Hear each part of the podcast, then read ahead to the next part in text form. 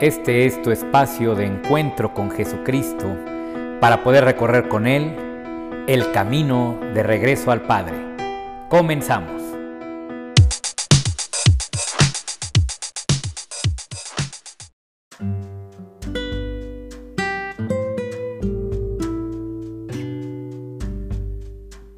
Hola, ¿cómo están? Qué gusto poderles saludar en este tu espacio, El Camino de Regreso al Padre.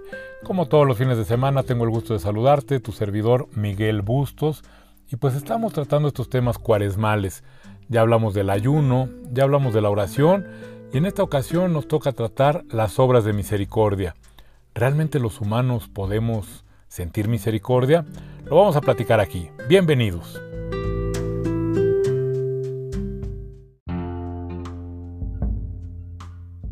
Muy bien, pues vamos a continuar con esta serie de programas que pues han tratado de hablar de estas virtudes que tenemos que practicar durante la cuaresma. Hablábamos del ayuno y de la oración, donde pues nos quedó claro que el ayuno no necesariamente es nada más no comer carne o hacer algún sacrificio pequeño, sino es realmente tener una actitud de separarnos del mundo, de separarnos un poquito de todas las necesidades y de todos los deseos que nos genera este mundo, inclusive de las seguridades que creemos que nos brinda este mundo, para poder descubrir que solamente Dios es la fuente de todo lo bueno, que solamente en Dios podemos encontrar la verdadera felicidad. Y como consecuencia de esto, pues obviamente después del ayuno hablábamos de la oración y decíamos que no solamente es este acercarnos a Dios, platicar un poquito con Dios, sino es realmente creerle a Dios, creer que Dios tiene el poder para darte lo que le pidas, si es que es algo que te convenga, y sobre todo esta importancia de generar una relación sólida con Dios. A veces eh, nuestra oración pues se vuelve una, una, pedidera o se vuelve una oración desde la, desde la desconfianza. Hablábamos de la importancia de que cuando hagamos oración estemos en la certeza de que Dios nos ama, de que Él si lo ponemos al mando de nuestra vida, siempre nos llevará a buen puerto y que podamos hacer un poquito, un poquito hacia atrás todas nuestras intenciones, todos nuestros deseos, porque muchas veces somos nosotros mismos quienes al querer que las cosas sean como nosotros buscamos, pues ahí frenamos la bendición que Dios tiene para nosotros. Muy bien, una vez vivido el ayuno y la oración, pues surge de forma espontánea un desbordarse a si yo ya soy una persona que tengo capacidad de alejarme del mundo, si yo soy una persona que tengo una buena relación con Dios, pues descubro que mi corazón se llena de amor, que mi vida está llena de la presencia de Dios y que mi vida y mi corazón no alcanzan a contenerlo. Y es entonces cuando me veo llamado, me veo invitado, me veo motivado a que esa experiencia maravillosa, esa vivencia de Dios, no se quede solamente en mí, sino que llegue a las personas que me rodean que llegue a aquellas personas que necesitan eh, sentirse amadas, que necesitan saber que Dios existe. Y es que fíjate querido hermano que es una gran realidad que a algunas personas Dios nos concede el don de la fe y nos concede también la circunstancia para poder crecer en esta, en esta virtud maravillosa. Pero algunas personas desafortunadamente, aunque tengan la fe en semilla, pero no la han podido hacer crecer por sus circunstancias, por sus dolores, por sus penas. Y ahí es donde precisamente aquellos que nos acercamos a Dios, pues tenemos una gran responsabilidad, porque si bien saberte hijo amado de Dios es un gran privilegio, pues también es una gran responsabilidad. Y esto nos lo muestra nuestro queridísimo Señor Jesucristo, cuando después de que es bautizado por Juan el Bautista, pues sale de las aguas y él sabe y siente perfectamente que es un hijo de Dios. Pero en ese momento voltea a ver a todos los demás y descubre que los demás también lo son, también están bendecidos por Dios, pero no lo saben. Y es por eso que comienza, comienza desde ese momento a tener una vida pública donde lo único que hace es hablarnos del reino de Dios, donde lo único que habla es precisamente de esta misericordia de este Dios que nos ama como somos, no para dejarnos como estamos, sino para siempre lograr que crezcamos, fomentar que crezcamos. Entonces, las obras de misericordia que muchas veces se entienden como esta parte forzada de, chin, man, tengo que hacer algo por alguien que está peor que yo, pero pues me cuesta trabajo, que esa es la forma forzada de hacerlos, esa es la forma cuando se hace sin estar lleno de Dios, se convierte cuando tú te prestas a que tu corazón esté lleno del Espíritu Santo, simple y sencillamente a permitir que Dios ame al prójimo a través de ti. Fíjate qué hermoso es esto. No se nos pide que hagamos grandes cosas. A veces los católicos, los cristianos, creemos que tenemos que hacer grandes cosas y que nos causen mucho sufrimiento y mucho dolor. No, la verdad es que lo único que Dios pide de nosotros es que le permitamos amarnos y amar a los demás a través de nosotros.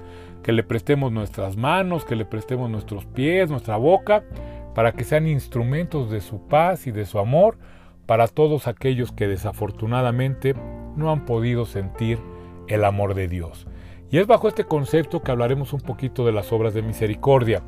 Tú no puedes tener obras de misericordia si no tienes si no vives, no solamente en cuaresma, sino en tu vida cotidiana, un alejamiento de las tentaciones y de las obligaciones de este mundo, si no tienes una vida sólida de oración, dicen por ahí que para poder hablar con Dios, primero hay que poder hablar con Dios. Si tú quieres hablar de Dios, y quieres catequizar y quieres este, ser youtuber de Dios, primero tienes que hablar con Dios. Y este hablar con Dios es precisamente esta oración donde no solamente pides, sino que te abres a la escucha. Cuando se da esto, querido hermano, querida hermana, llenas tu corazón tanto de Dios, del amor de Dios que es el Espíritu Santo, que eres capaz de desbordarlo sobre aquellos que lo necesiten. Y es aquí donde empiezan las verdaderas obras de misericordia. Las obras de misericordia no son obras altruistas. El altruismo es estas ganas de ayudar a los demás pero desde mis propias fuerzas. Y es maravilloso, bendita la gente altruista que da de su dinerito, da de su tiempo para que se hagan buenas obras. Que Dios los bendiga mucho. Pero lo que realmente Dios quiere de nosotros no es que saquemos de lo poco que tenemos, sino que permitamos que a través de nosotros Dios alcance al necesitado.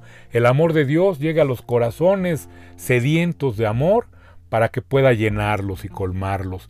Que la sanación del Señor llegue a través de nosotros a todo aquel que hoy está sufriendo, a todo aquel que hoy no ve la luz. Y es ahí donde comienzan las verdaderas obras de misericordia. Y es ahí donde tú, querido hermano, donde tú, querida hermana, podrás ser instrumento del amor de Dios para aquellos que hoy desafortunadamente no la ven para aquellos que hoy desafortunadamente inclusive están enojados con Dios o de a tiro han decidido no creer en Él. Ahí es donde tú con amor podrás hacer que estas personas vuelvan a confiar en el amor. Y hay que acordarnos que el amor es Dios.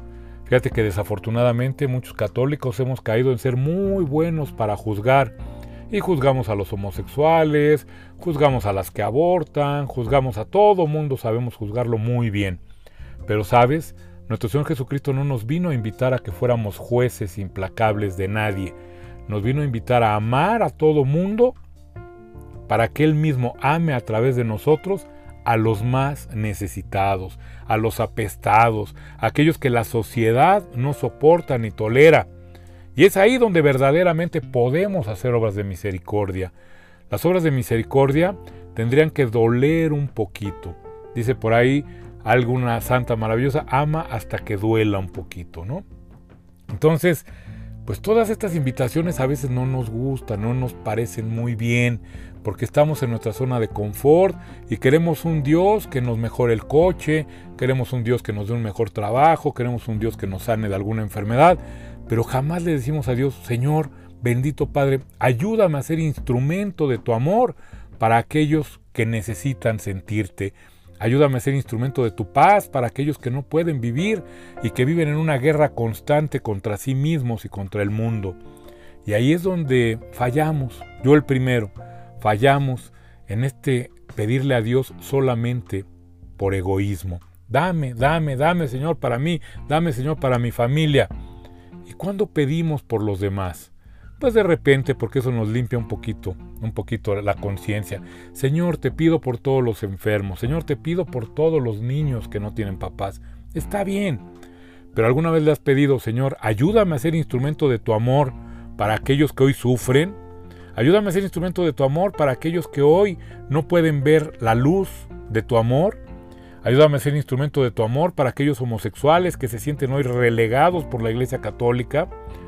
Ayúdame a ser instrumento de tu amor para aquellas divorciadas, madres solteras, que hoy están desesperadas porque no pueden sacar adelante a sus hijos.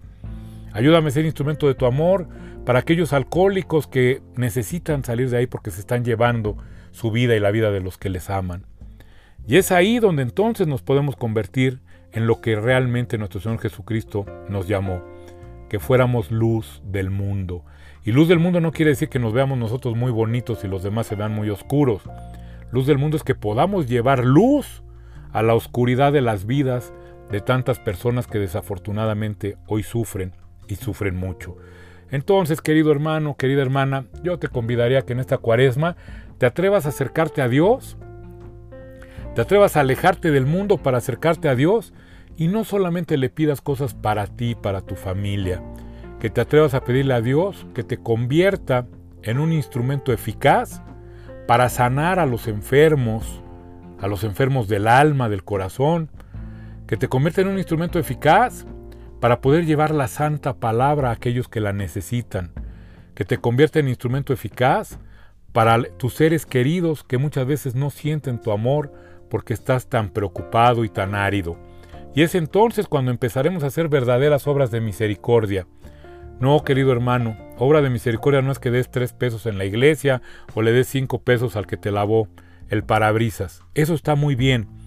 Pero la verdadera obra de misericordia es aquella que viene de que estás tan vacío del mundo y tan lleno de Dios, que a través de ti Dios va a poder amar a otro ser humano. Y eso es precisamente de lo que se tratan las obras de misericordia. Querido hermano, querida hermana, pues este fue nuestro episodio de hoy. Yo te quiero invitar a que si te gusta, si sientes que hay algo aquí que le puede servir a alguien más, por favor compártelo. Compártelo para que mucha gente pueda pues vivir una cuaresma que nos prepare precisamente a acompañar a nuestro Señor Jesucristo en su pasión, muerte y resurrección.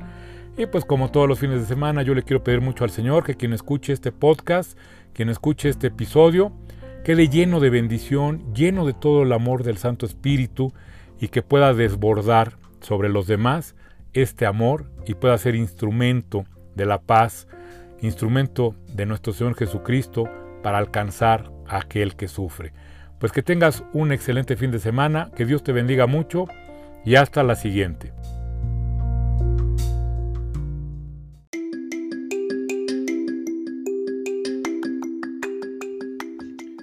Muy buenos días tengan ustedes mis queridos amigos.